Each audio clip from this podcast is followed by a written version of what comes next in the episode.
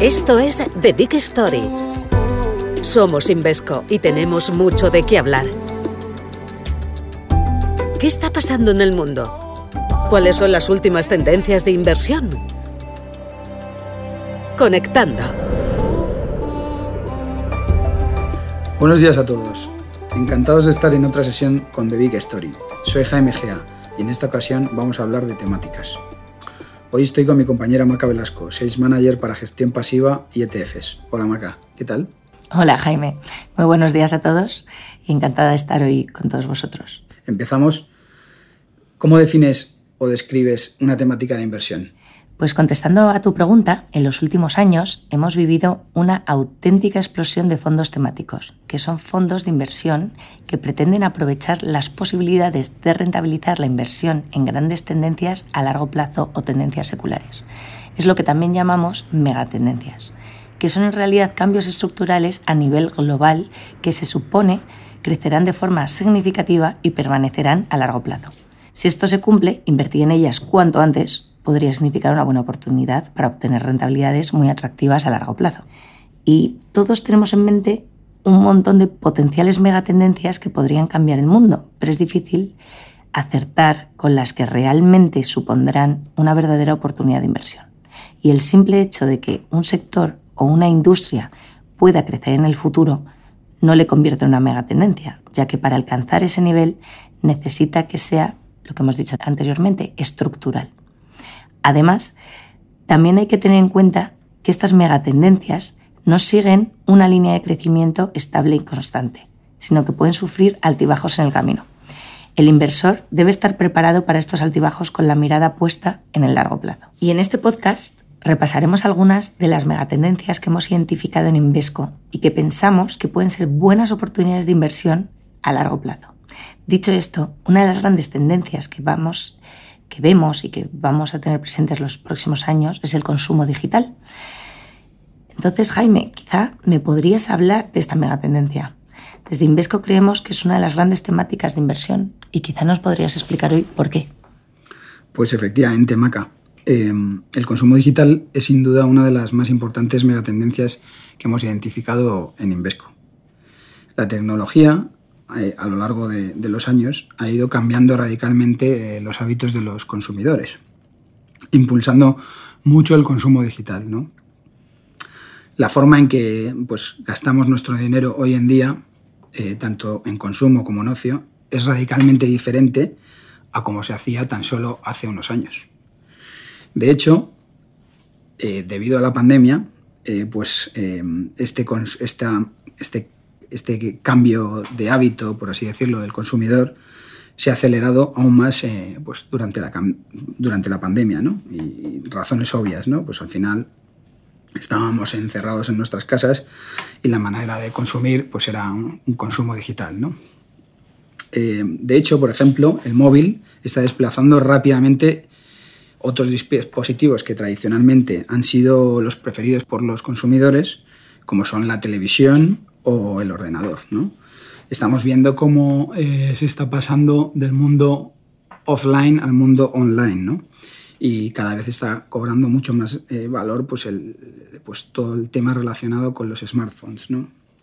De hecho, hoy en día eh, ya es el, dispositivo al que los ciudadanos dedican más tiempo del día, ¿no? Con una creciente diferencia sobre el resto de, de dispositivos, ¿no? La tecnología eh, se desarrolla eh, y, su penetración, por así decirlo, en el mercado es a nivel global, no es a nivel local ni regional. Eh, hoy día la tecnología ha roto muchas barreras de entrada en muchos sectores y las compañías que sepan, creemos que las, compañías que sepan digitalizar bien sus negocios, ¿no? creemos que van a ser los, ganadores del, mañana. Y Jaime, ¿dónde, ¿dónde veis que ha roto esas barreras? Eh, y sobre todo, ¿en qué industria estáis viendo valor? Pues eh, hay muchas industrias que ya se están beneficiando de, este impacto en la, de la transformación tecnológica, de la digitalización. Em, estas industrias están creciendo de manera exponencial y creemos que todavía tienen un gran potencial de, sustitución frente al consumo tradicional, ¿no? Eh, y, además también pues, eh, se diferencian también por, por, países, ¿no? Hay ciertos eh, países desarrollados donde este tipo de, de, tendencias están más desarrolladas que, por ejemplo, en las economías emergentes, pero creemos que que ahí también hay un gran eh, potencial de crecimiento. ¿no? Eh, algunos ejemplos de, pues, que vemos y que nos gustan desde Invesco, pues eh, hablamos de temas de videojuegos, ¿no? de software de videojuegos, de todo lo que es la realidad virtual, todo lo que es la, realidad aumentada. Otro tema que nos gusta mucho es el tema de las citas online, ¿no? Otro tema que, nos parece muy interesante es el, lo que llamamos eSports, ¿no? o lo que se llaman las ligas profesionales online, ¿no? en, sustitución del, deporte tradicional en sí, ¿no? y también la música en streaming, ¿no? entre otros. Eh, aquí creemos que las cifras de, crecimiento son espectaculares y, aún así suponen un porcentaje mucho menor comparado con lo que es el mundo tradicional. Creemos que para las próximas décadas esta tendencia se, va a agudizar y la clave para los inversores será identificar qué tecnologías eh, serán los catalizadores de los, de los cambios. Es decir, eh, por poner un ejemplo, qué compañías serán pues, las próximas Amazon, Facebook o Google, ¿no? por mencionar algunos ejemplos. Maca, dado que estamos hablando de digitalización y de tecnología, y que en muchos sectores su tendencia es hacia esa digitalización ¿no? de sus negocios para adaptarse a los cambios del, presentes ¿no? y futuros, ¿me podrías hablar de, la biotecnología, que, es una temática que, ha dado mucho de qué hablar en los últimos años? Bueno, pues efectivamente, en Invesco pensamos que la actividad de esta industria, la biotecnológica, supone una megatendencia por sí sola. En el año 2020, prácticamente todo el mundo conoció este sector gracias al desarrollo de las vacunas contra el COVID, pero en realidad es solo una pequeña parte de lo que hoy es y lo que puede llegar a ser la industria en el futuro. Los ingresos por vacunas apenas suponen un 10% de los ingresos derivados de los medicamentos y menos del 1% de las ventas totales de la industria. La biotecnología ha sido fundamental para los avances de la medicina en los últimos años, pero también en agricultura, en productos químicos, por daros algunos ejemplos.